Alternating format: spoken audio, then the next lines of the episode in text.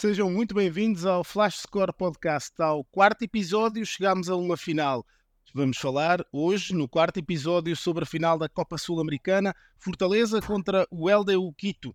Já sabe o que tem que fazer. Se ainda não segue a Flash Score nas redes sociais, siga, dê um like, curta os nossos conteúdos, siga-nos aqui no Facebook, ouça o nosso episódio no Spotify, venha connosco, temos um episódio muito, muito especial hoje, a final da Sul-Americana coloca frente a frente o Fortaleza, o LDU Quito e temos dois convidados muito especiais. Marcelo Boeck, ele é o assessor executivo de futebol do Fortaleza, jogou no Fortaleza, é uma figura histórica do Fortaleza, e o Eduardo Jarac também, narrador flash score, jornalista, especialista em números, ele vai nos ajudar bastante com a análise tática e também dos números. Marcelo, Eduardo, sejam muito bem-vindos ao quarto episódio do Flash Score Podcast.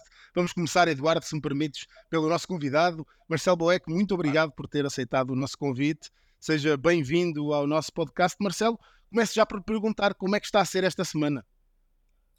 Bom dia, olá a todos, né? É, Para mim é um prazer poder estar aqui participando desse podcast. É, falo que eu sigo o Flash Score já há muito tempo a nossa ferramenta também aqui, nosso aplicativo também que nos ajuda a acompanhar todos os resultados. Para a gente está sendo uma semana muito legal, acho que é para muitos no clube, para o clube em si, é, tem sido uma semana diferente, a primeira vez que isso acontece.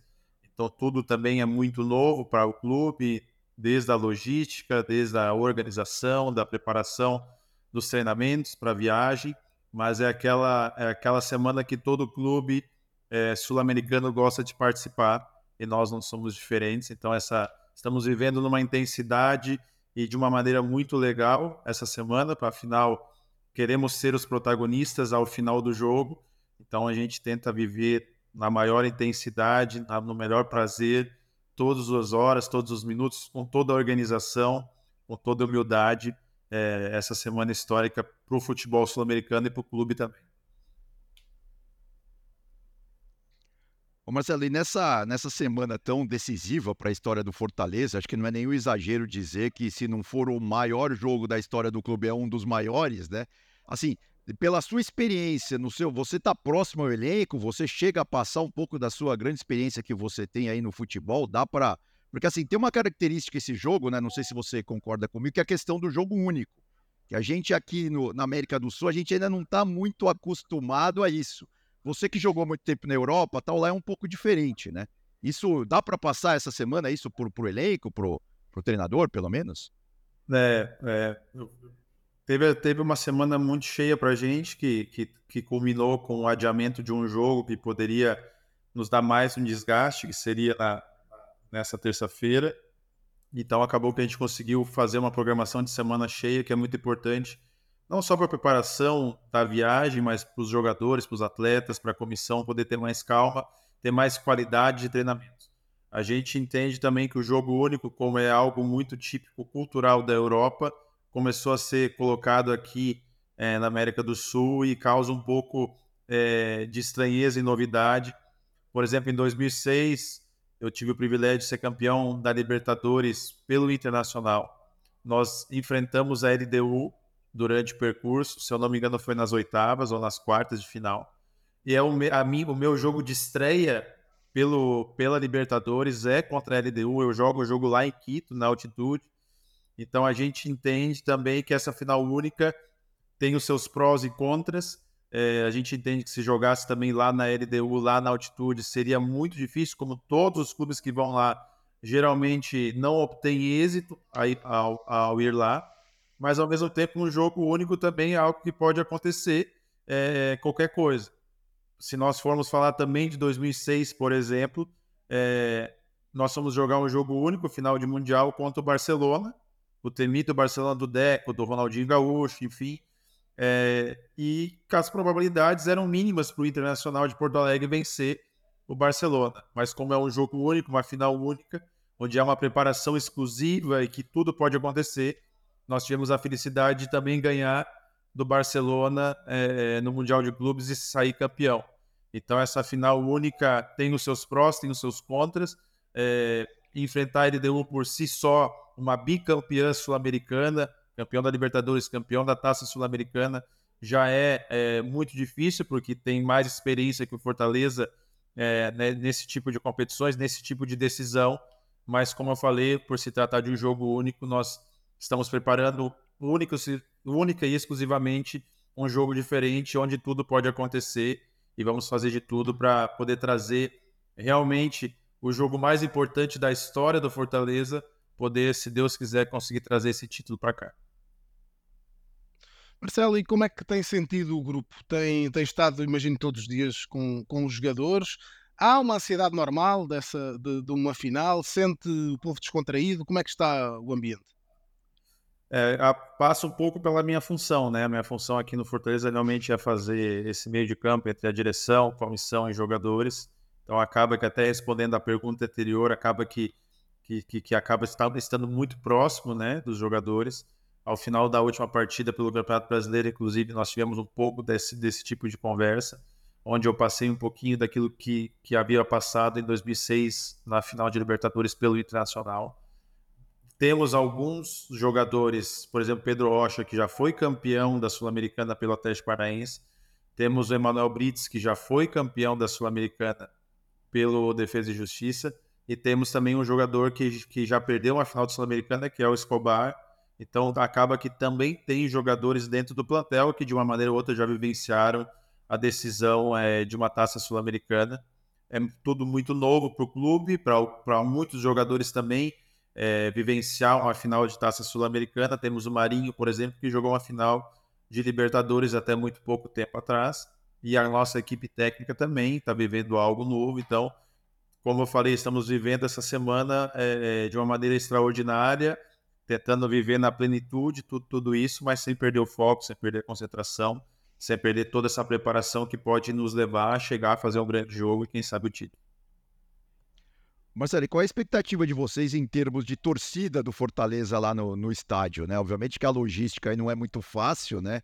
É, Fortaleza está um pouco longe do, do, Uruguai, né? Obviamente que de avião é um pouco mais tranquilo, mas enfim, qual é a expectativa de vocês? O estádio lá é pequeno, né? Tem capacidade para 20 e poucas mil pessoas. Qual é a expectativa? Vocês estão realmente confiantes que vai ter bastante público do Fortaleza lá no, no jogo do sábado? Eu creio que o estádio, na capacidade que foi colocada, a carga de ingressos que foi colocada, nós cremos que vai estar na totalidade. Se for 20 mil, 18 mil, vai estar na totalidade, tanto Fortaleza como LDU, mesmo com a logística toda, com a distância toda. É, nós acreditamos que cada um dos, das duas equipes vai colocar de 7 a 8 mil pessoas dos seus torcedores, depois tem os convidados, tem tudo aquilo que envolve uma final é, é, de Sul-Americana, tem o público local também, que é vendido uma carga de ingresso também para o público local lá do Uruguai, então a gente crê que aquilo que for colocado de capacidade, se for 18 mil, se for 20 mil, vai estar na totalidade é, é, repleto né, de torcedores, vai abrilhantar a festa também, porque eu acho que uma final Sul-Americana, pelo mesmo que o tamanho do, do estádio não seja o melhor ou o maior, mas vai estar uma festa bonita. Nós já temos a, é, algumas caravanas, né, que saem aqui de Fortaleza. Ontem já saíram dois ônibus. Essa madrugada já saíram mais três e vão sair mais, além do pessoal que vai de avião, deslocamento próprio. Nós temos muitos familiares, como nós temos seis argentinos jogadores, mais seis de comissão técnica argentinos, então todos eles vão levar seus familiares também. Então a gente crê realmente que vai que vai ter bastante público assim, tanto da LDU como do Fortaleza, para fazer uma festa bonita. Mas a questão do estádio uh, acabou por ser notícia, uh, não é? Porque era para ser em Montevideo ao final, acabou por mudar para Punta del Este. Uh, já viu o estádio, conhece. Houve algumas críticas por causa do também ser muito reduzido, não é? Por causa de ser muito diferente jogar em Montevideo do que em Punta del Este. Você já, já conseguiu perceber como é que é um estádio? Eu creio que Deus preparou essa, essa jornada para nós de uma maneira muito especial. Esse ano a Fortaleza pôde jogar pré-Libertadores, né?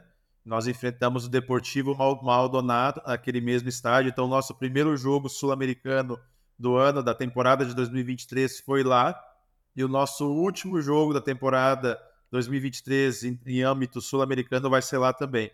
Então, a gente crê que, que se Deus quiser, tem tudo para ser uma história muito bonita, né? o começo e o fim no mesmo lugar e que a gente possa criamos vínculos, né, raízes lá com o pessoal, a gente foi muito bem tratado pelo pessoal do Deportivo Maldonado, e isso criou um vínculo muito grande com eles lá. Vamos ficar exatamente no mesmo hotel que nós ficamos naquela época, é, e agora voltamos para lá para conquistar esse título, se Deus quiser, e poder voltar com essa grande história também. De... O Marcelo, agora, independente, obviamente, do, do, do, resultado, né? Porque é um jogo único, né? Muita coisa pode acontecer e tal. Assim, eu gostaria que você comentasse um pouco dessa história recente do Fortaleza que você acompanhou desde o início, né? Você chegou aí na Série C ainda, né? Depois jogou a C, jogou a B e agora o Fortaleza está onde está. Qual que é o segredo disso tudo? Quem que realmente são os pais aí dessa, dessa ou mães, né, no caso, dessas grandes uhum. transformações, dessa grande transformação aí do, do Fortaleza, porque realmente é uma história muito legal, muito interessante nesses últimos anos. Né? É muito legal porque assim, eu pude pegar, quando eu volto de Portugal, eu tinha dois anos e meio de contrato com o Sporting ainda. Aí volto para Chapecoense, aí acontece tudo aquilo que aconteceu no ano fatídico lá. E eu, a princípio, não estava muito voltado a, a, Na minha cabeça, eu sempre tinha um planejamento de carreira, sempre jogar em clubes de primeira divisão e tal. Só que a gente acaba que o brasileiro por ser o Brasil por ser muito grande, todo brasileiro acompanha todas as, as divisões e lá em Portugal mesmo eu acompanhava sempre a história do Fortaleza na terceira divisão. Chegava no jogo decisivo para subir para a segunda divisão, com estádio lotado, com mosaicos, com a festa da torcida, acabava não conseguindo. E nem mais nunca imaginei que poderia viver isso na pele, né? Ao vivo e a cores. E, e aí, depois que acontece tudo lá da Chapecoense, a minha esposa, principalmente, me dá uma paz, uma tranquilidade, que eu creio que veio de Deus, para a gente vir para Fortaleza e vir para a terceira divisão, e assim, algo que nunca imaginamos, nunca sonhamos, e, e, e para muita, muita gente poderia ser, ter sido, em vez de dar um passo atrás, estava dando dois, três passos atrás. Mas a verdade é que desde o dia 2 de janeiro de 2017, que é onde nós chegamos aqui em Fortaleza, é, uma história meteórica, uma história sensacional. A gente pega o clube na terceira divisão e aí nós temos vários elementos né, que fazem parte dessa reconstrução. Pouca gente sabe, mas no primeiro semestre de, 2000, de 2017 nós, nós não fomos nem para a final do campeonato estadual, nós caímos fora da primeira fase da Copa do Brasil e da primeira fase da Copa do Nordeste. Então era um ano terrível para o clube. É, tanto é que foi feita uma, uma eleição dentro dos, dos adeptos, dos torcedores aqui do Fortaleza, onde o elenco que estava indo para a terceira divisão foi eleito o pior elenco dos últimos anos ou dos anos de, de terceira divisão. A, é, acontece um pouco o que aconteceu comigo no esporte em Portugal, onde é destituído toda a direção, assume uma nova direção, aonde então vem o que é hoje o senador Luiz Eduardo Girão é, como presidente, Aí vem o Marcelo Paz, que é hoje o nosso presidente, vem como vice-presidente e diretor de futebol. E vem o Sérgio Papelim, que era um antigo executivo de futebol que estava fora do clube e volta então para o clube também. É, formando então esse trio né, de pessoas que comandariam o futebol do Fortaleza em 2017.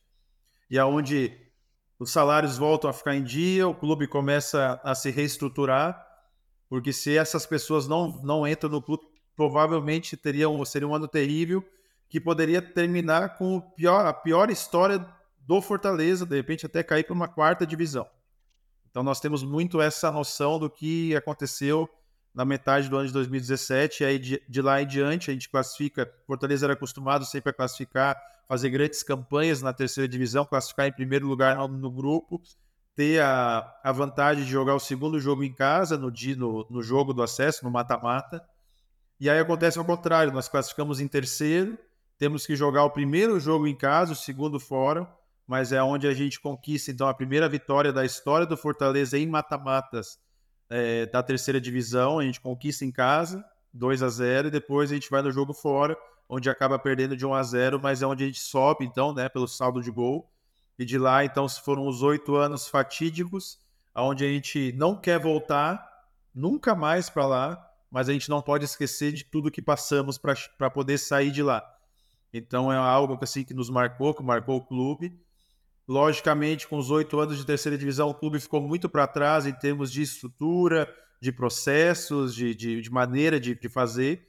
E aí, então, quando há virada para a segunda divisão, Marcelo Paz, então, assume a presidência, porque o Luiz Eduardo Dirão, a tarefa dele era somente subir da terceira para a segunda divisão, então ele tem concluído essa, essa tarefa. O Marcelo Paz assume como presidente, e aí, então, começa toda uma jornada. É contratado o Rogério Ceni, um treinador que não tinha é, feito trabalho como treinador ainda, mas é o maior ídolo da história do São Paulo. E ele vem, então, traz toda aquela vitória, aquela, aquela história vencedora do São Paulo, começa a colocar processos dentro do clube. Marcelo Paz já havia, já tinha um projeto de modernizar, de estruturar, de fazer crescer o clube. E essa junção, então, fez acelerar muitos processos, onde estava defasado muitas coisas no clube. Eu digo, é, o nosso centro de treinamento hoje é o centro de excelência do, do, do, do estádio Alcito Santos, que é o famoso PC. Mas se você pegar, faz 4, 5 anos que isso mudou. Antes era completamente diferente. Então esses processos começaram a mudar e hoje ainda o clube ainda está na modernização. Acredito que cada ano nós vamos modernizar um pouco mais. E, e quem vem aqui, quem, quem veio na terceira divisão, quem vê agora, vê completamente um, um clube completamente diferente. E aí então depois conquistamos então não somente no ano do centenário, não somente a subida da, da, da segunda divisão para a primeira, mas com um título, né, um título nacional. No ano, isso 2018 e 2019, então a gente conquista a Copa do Nordeste, que era algo também assim muito regional e que faltava para o clube. Nós, nós conquistamos a primeira. E de lá em diante, depois vem Voivoda, vem, vem, vem a primeira Sul-Americana, vem a primeira Libertadores, onde a gente acaba indo para as oitavas de final no primeiro ano do Fortaleza na, na Libertadores, a gente chega até as oitavas de, de final. É, no ano seguinte, agora estamos de novo numa pré-Libertadores e indo agora para a final da Sul-Americana. Então, é, é, é, uma história meteórica, sim, fantástica. Se nós conquistarmos realmente esse título de Sul-Americano, acho que nem nos melhores livros, nem nos melhores filmes poderia se, se escrever um roteiro dessa maneira. E hoje nós vemos um clube seja no departamento de futebol, seja em termos de comissão, de funcionários, de jogadores. É, hoje eu costumo dizer que tanto no departamento de futebol, que nós temos o Daniel de Paula Pessoa, o Júlio Manso, que nos fazem completar o nosso, o nosso, nosso time aqui departamento de futebol, juntamente com Marcelo Paz e o Alex Santiago.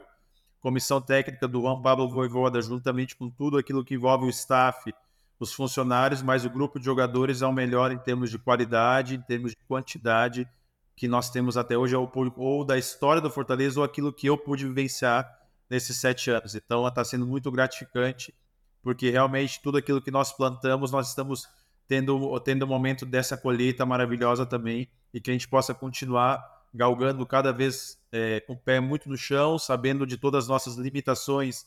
Afinal, Fortaleza é completamente fora do contexto do resto, do centro do futebol aqui do país de toda a logística, tudo aquilo que envolve, mas nós temos um nós tínhamos um vulcão adormecido que agora está em erupção, é, que se chama o Fortaleza, a torcida do Fortaleza, e nós queremos cada vez mais dando um passinho de cada vez fazer com que o Fortaleza não só se mantenha na primeira divisão, que é algo fundamental para o clube, para os funcionários, mas que possa alcançar cada vez um projeto muito bem estruturado, muito bem consolidado, muito organizado possa crescer em termos de pessoas, em termos físicos, em termos de conquistas. E com você no gol ainda, né, Marcelo? Ano passado, nas, desculpa, nas é, oitavas, ano passado, contra o Estudiantes, ainda estava como titular.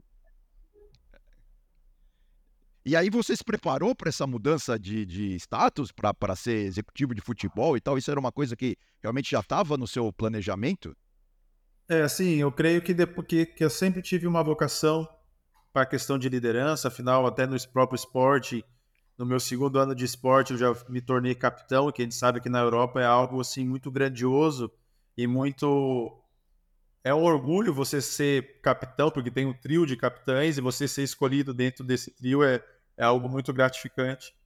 E acaba que você, como capitão, tem que ver o lado dos jogadores sempre, mas também o lado do clube, tentar equilibrar, tentar encaixar. E é eu acho que é um processo natural aonde nos dois últimos anos meus aqui como, como jogador, nas minhas últimas duas renovações, nós já havíamos começado a ter uma conversa né, em relação a isso. Eu, eu costumava fazer a mesma pergunta para o presidente Marcelo Paz, assim, onde é que tu me vê? Tu me vê como treinador dentro do campo ou me vê como um gestor? Ele deixava muito à vontade, ó, oh, isso é muito teu. O Juan Pablo Voivoda, nos dois últimos anos meus aqui como jogador também, nos dois anos ele teve conversas comigo.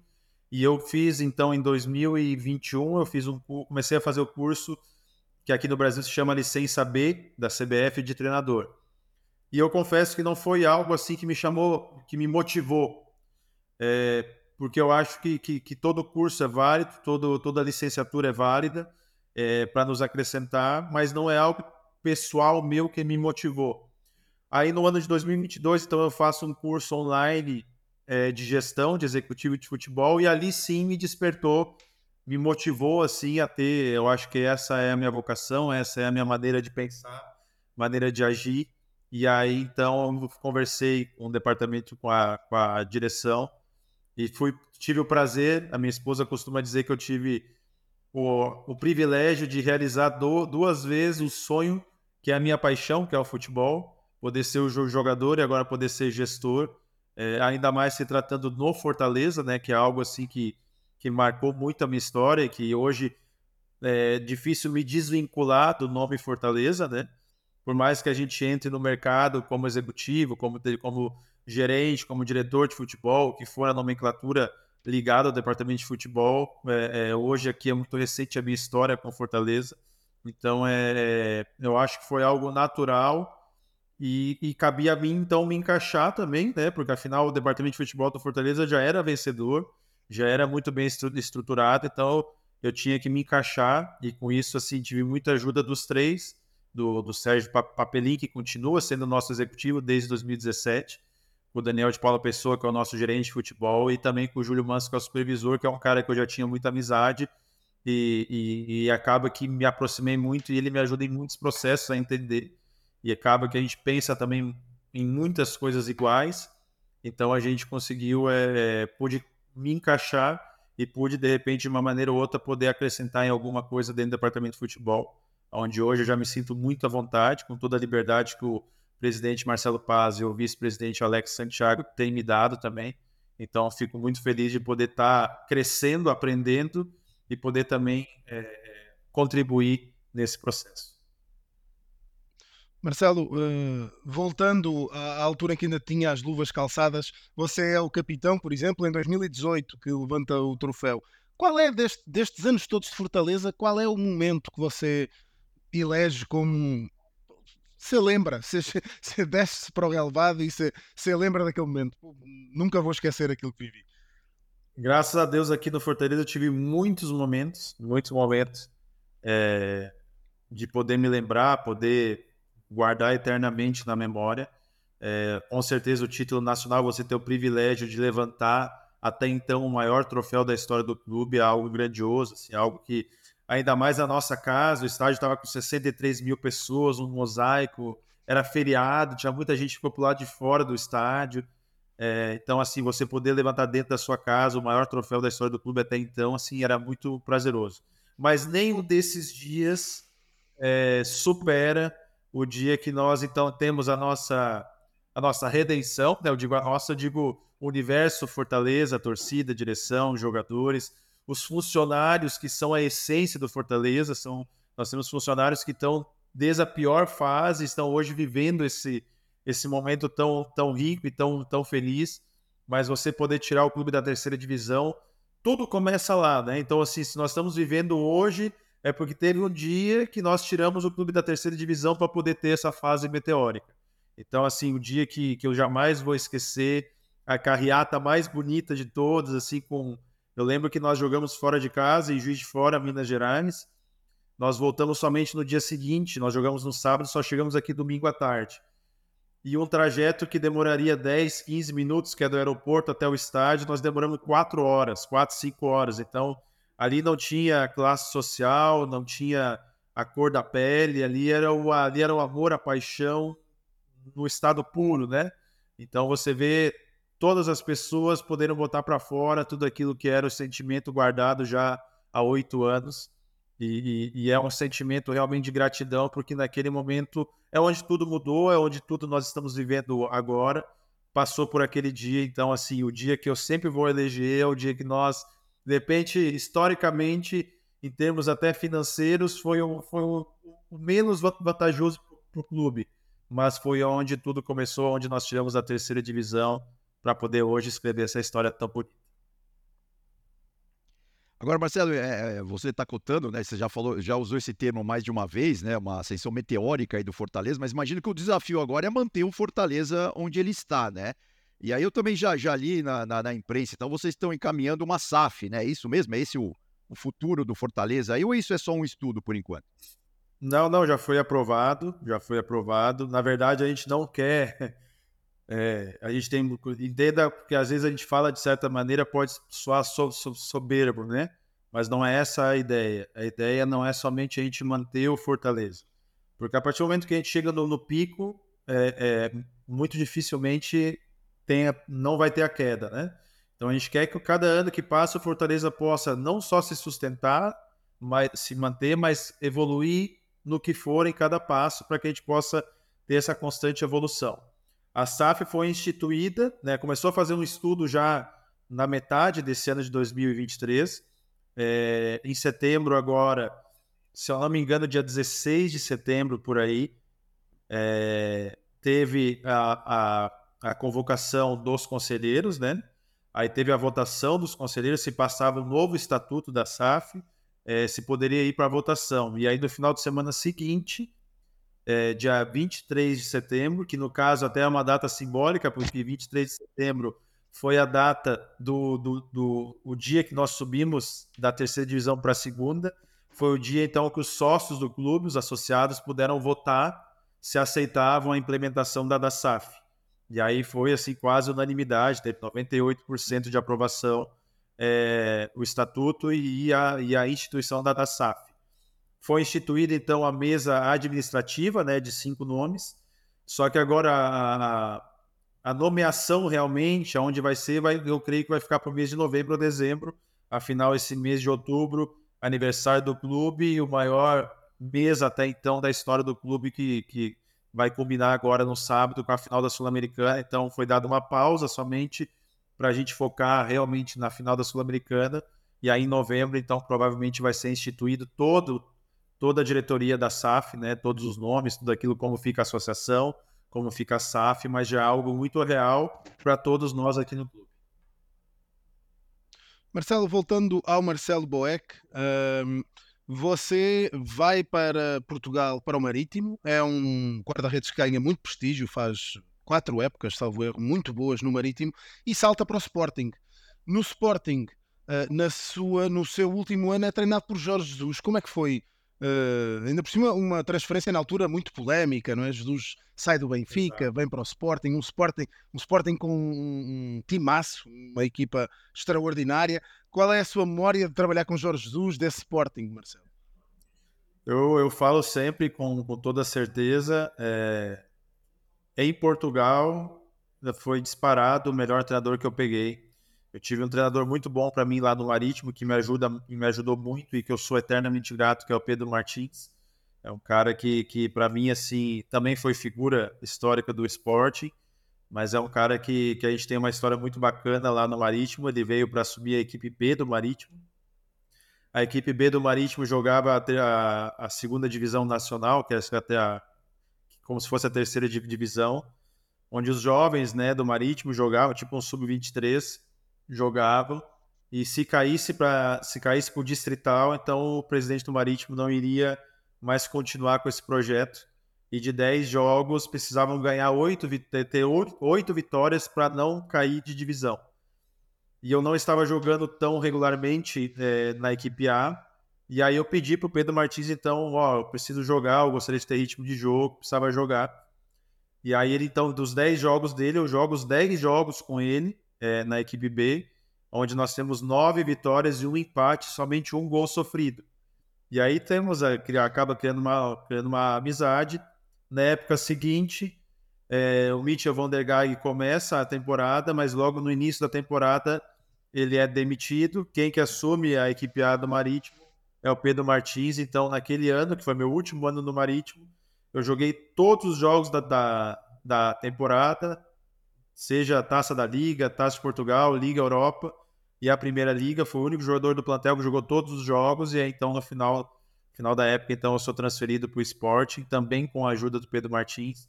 Mas o Jorge Jesus foi algo assim que, que eu creio que no dentro do esporte, para quem vivenciava dentro do esporte o dia a dia, foi um divisor de águas. Ele não veio somente para mudar o patamar da equipe, mas veio para mudar o balneário, veio para mudar o estádio, veio para mudar o hotel. Então, assim, as contratações foram maiores, o nível de jogo da nossa equipe foi, foram, foi, foi maior. Eu lembro que nós fizemos uma pré-época, uma, da, uma parte da pré-época nós fizemos na África do Sul, onde pegamos duas equipes inglesas e, e uma lá da África do Sul. E contra as equipes inglesas a gente ganhava, a gente empatava e ganhava nos pênaltis, mas a gente chegava no hotel e falava assim: ok, nós estamos empatando, mas nosso time está jogando demais, nossa equipe está jogando demais. E, e, foi nítido e notório quando começou a primeira liga, então, que a gente estava muito bem. E, e, foi assim uma grande experiência, um grande ser humano, não só ele, mas como toda a equipe técnica dele. Realmente ele revoluciona o esporte. E quando eu já estou então no Fortaleza é, no dia que ele é anunciado pelo Flamengo, é, o Fortaleza está jogando contra o Flamengo lá no Rio de Janeiro.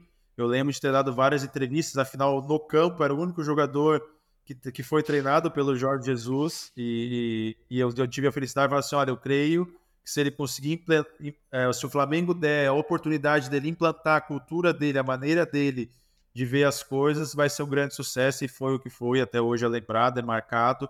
É, então, assim, Jorge Jesus, para mim, na Europa, Pedro Martins e aí o Jorge Jesus foram os treinadores que mais me marcaram, mas o Jesus, assim, até no, no dia que eu fui, tive que ter uma conversa com Jesus para poder me liberar, para voltar para o Brasil. E a conversa foi, assim, muito em caráter pessoal, e isso me marcou muito, porque também tinha um interlocutor que foi, que trabalhou comigo no Internacional, que era o Evandro Mota, trabalhou também com o Jorge Jesus no Benfica e no esporte. E aí a gente teve uma conversa até muito emotiva, assim, pessoal, para eu poder conseguir ter a liberação para voltar para o Brasil em caráter fa familiar. E o Jorge Jesus até nisso foi muito importante, muito, muito humano, né?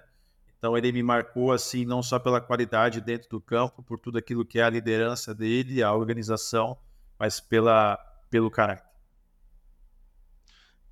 O Marcelo, teve algum episódio mais curioso com ele? Quase toda a gente tem uma história para contar com Jorge Jesus, não é? Porque ele é conhecido por aquele estilo exuberante. Uh, quase todos os jogadores têm uma história mais particular com Jorge Jesus. Isso são muitas. Você tem alguma? Não, teve uma teve uma vez que, que ele gosta muito de brasileiro, assim, tem várias, né? Mas tem umas que eu não posso citar, afinal envolve outros jogadores. aí, falar. Vou falar de uma minha é, talvez ele nem se lembre, até porque foram várias situações. É, ele gostava, ele gosta muito de jogador brasileiro, sempre gostou. E aí a gente estava fazendo um treino lá, que a, a maneira dele de jogar era completamente diferente do que a gente tinha visto até então, até por isso o sucesso que a gente teve. E eu lembro que ele gostava que o guarda-redes naquela época já jogasse com os pés e tal, e fizesse os passes entre linhas e tudo. E ele gostava muito que antes da bola chegar você fizesse a, a observação do, do espaço, do posicionamento, fazia, fizesse a exceção orientada. E aí eu recebi um passe do central, isso no treinamento. E naquele dia o Jorge Jesus não estava legal. Aconteceu alguma coisa, alguma questão familiar, ele já estava já tava de mau humor um pouquinho e tal. E aí eu domino a bola, já assim domino e dou um passe muito bonito. Assim, ó, talvez seja um dos melhores passes que eu tenha dado. Só que foi um passe arriscado, assim, passou perto do, pé jogadores adversários, só que foi certinho. E aí ele no meio do campo ele grita assim: Ô Vlad, tá se ficar maluco o quê? Aí eu falei assim: por que, professor? O passe foi certo. É muito arriscado, para! Aí eu falei assim: mas o passe foi certo. Tá discutindo comigo, tá sem me questionar. Aí eu falei assim: professor, foi certo. Mas eu pensar que tá falando com o teu filho. Aí, eu, assim, a personalidade muito, meio forte, assim, eu falei assim, eu não tô falando com meu filho, mas com meu pai eu também não tô falando. Aí ele assim, ficou me olhando no meio do. Aí parou o treino, aí ele ficou me olhando. Depois do treino lá do meu gabinete. Eu falei assim, vou chegar antes que tu lá. Aí tal, acabou o treino, aquele negócio todo tal. Aí quando eu estava indo pro gabinete dele, ele já estava sendo sentado. Aí ele gostava de ler os jornais, né? Esportivos e tal. Aí ele tava com os jornais todos abertos, assim, de óculos, cabeça baixa. Aí eu sentei, assim, na mesa, sentei de frente pra ele, cruzei o braço e fiquei olhando pra ele. ele ia falar na hora que ele ia falar, eu não ia falar nada, só ia ficar olhando para ele. Aí ficou assim, eu sei que ficou, ficou mais ou menos um minuto em silêncio, eu e ele, ele fazendo que tava lendo o jornal, mas eu sabia que era mind games dele, né? Aí eu aqui e tal, daí ele me olhando assim, a hora ele tirou o óculos. Por que comigo é assim? Ou resolvemos, ou vamos já vai pra casa. Eu falei, senhor pode ficar à vontade, eu tenho a minha razão e o senhor sabe que eu tô certo. Aí ele olhou pra mim assim, sério, e nesse, nessa hora eu juro que passou na minha cabeça assim, vou rescindir meu contrato com o esporte hoje. Aí ele me olhou assim, eu gosto de jogadores assim, um cara lá dentro com personalidade, pá. Aí eu falei, desde esse dia eu sei que no final criamos uma grande amizade e tal, e assim, mas foi um dia assim caricato para mim dentro do esporte. Muito bom, muito bom. Agora, Marcelo, eu vou te fazer uma pergunta delicada. Qual que são as praias mais bonitas? É de Fortaleza ou das Ilhas da Madeira? As praias da Ilha da Madeira. Nossa, não, é, eu gosto muito de Lagos, em Portugal. Foi uma das praias mais bonitas que, que a gente pôde ir como família, né? Viver assim. Todos os lugares são, são bonitos, só tem uma coisa que não dá. A água é muito gelada. E aí, quando tu vem para Fortaleza, você entra suando e sai suando da água, porque a água realmente é quente. Tanto é que o Tobias Figueiredo, que joga comigo no Sporting, está aqui. No Sporting? Está aqui no, tá aqui no Fortaleza. Aí ele tinha muito receio de ir na praia. Eu falei assim, Tobias, ó, quando tu entrar na água, tu vai ver o que eu tô falando. Aí ele já tá aqui uns quatro meses. Aí eu falei, Tobias, você já entrou na praia? Não, não, água é muito gelada, que nem lá em Portugal. Eu falei, Tobias do céu, o, homem entra na água. Aí nossa, convidei ele para ir numa barraca da Praia do Futuro, que é uma das praias mais conhecidas aqui de Fortaleza. Sim, sim. Aí fui lá tal. Eu falei, Tobias, vamos botar o pé na água. Aí quando ele botou o pé na água, ele ficou me olhando assim. Eu falei, eu tô te falando, cara, tu entra suando e sai suando de dentro da, da água. Mas assim, tirando Lagos, que é uma cidade muito bonita, uma praia muito bonita, no Algarve. Eu creio é Algarve, né? Algarve, né? Algarve. É. Isso, no sul. Não. Creio... Exato. Isso, eu creio que, que a água é um pouquinho mais quente, tá? Aliás, deixa eu Isso, um pouquinho. Aí, todo, toda pessoa tem que conhecer a praia de Jericoacoara. Toda pessoa, família, tem que conhecer a praia aqui no estado do Ceará, que, que é Jericoacoara. É uma praia diferente, é é um paraíso natural, é algo assim fora do contexto de praia que nós estamos habituados. É uma praia que, que você tem que conhecer, tem que ir em família, tem que usufruir de no mínimo 5 a, a 7 dias para você poder viver tudo aquilo que Jericoacoara pode permitir. Mas aqui ao lado nós temos praias muito boas também, que é ao lado de Fortaleza tem a praia do Cumbuco, tem a praia que eu gosto muito, que é Canoa Quebrada. Canoa Quebrada é uma praia assim também com passeios de bug, passeios de jangada, a praia é muito boa, as barracas de praia são muito boas para a família. Então é muito difícil poder falar de uma só. Afinal, é assim, nós somos privilegiados de hoje estarmos num clube que nós estamos, na cidade que nós estamos e, e, de tudo aquilo, sem falar do Beach Park, que é um dos maiores parques né, da América Latina. É, você poder ter tudo isso, toda a gastronomia, tudo aquilo que envolve hoje a cidade de Fortaleza privilegiados somos nós de estarmos a poder conversar com Marcelo Boeck, ele é o assessor executivo de futebol do Fortaleza. Marcelo, não posso deixar ir embora sem lhe perguntar qual é o seu prognóstico para o jogo. Arrisca aí um palpite. Fortaleza campeão. Só posso ter esse prognóstico, não tenho. Seria. Iria contra a minha, a minha própria vontade ou história. Eu acho que nós chegamos até aqui é, o favorito com certeza é a LDU, afinal tem todo um histórico, né? Todo um histórico de competição, de, de, de, de títulos né? sul-americanos. Mas a gente tem a nossa ambição, nós temos a nossa história, nós temos a nossa maneira de encarar. E quando se chega numa final, tudo onde tudo pode acontecer, nós queremos é, poder fazer de repente o jogo da nossa vida e sair com um resultado. Se for meio a zero, já que nos deu o título, já está valendo mas que seja realmente poder fazer uma trajetória de cinema da terceira divisão ao título sul-americano, que pode nos proporcionar ainda é, Recopa Sul-Americana, o desafio Europa é, Sul-América. Então, tudo aquilo que envolve a fase de grupos, cabeça de série, cabeça de chave da Libertadores 2024. Então, você colocar uma estrela no peito com tudo aquilo que envolve ainda é, o título da Sul-Americana, termos de 6, 7 anos, terceira divisão, título sul-americano, eu acho que nós podemos concorrer ao Oscar aí, né? E se for para os pênaltis, você vai lá dar uma dica ao João Ricardo? Como é que vai ser? Não, ele já está muito bem capacitado, deixa ele. Essa é minha fase, confesso que o lado de fora é muito mais difícil. Do lado de fora você não consegue ajudar em mais nada. Você pode fazer tudo perfeito do lado de fora, mas isso não te garante o resultado. Mas é assim, nós estamos muito bem servidos, a gente sabe da capacidade, e é por isso que nós estamos sonhando.